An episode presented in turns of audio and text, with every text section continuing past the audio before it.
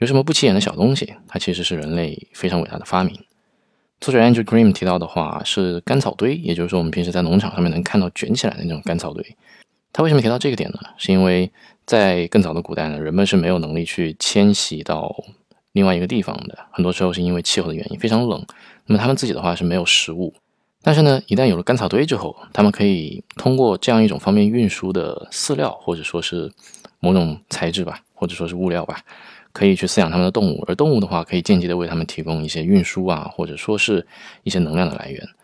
有了这样的一个保障之后呢，他们才能够去做长途的迁徙，做一些可能会延续超过两个冬天甚至三个冬天这样长非常长周期的迁徙。而也是正因为如此呢，人类才得以从非洲大陆走向了其他更远甚至更冷的地方。Cross selected. What are some of the greatest things humans have achieved that most people don't know about? from Andrew Green.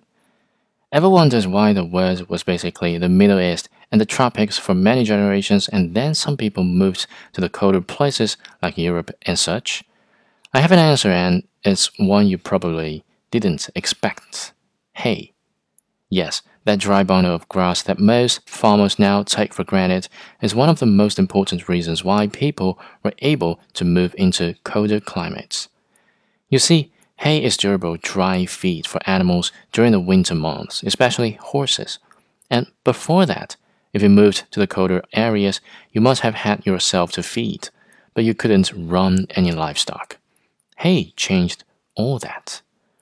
From the period when hay was first cultivated and used, this enabled people to finally travel to some of the much colder climates and actually last through more than a single winter without preserves and pickles.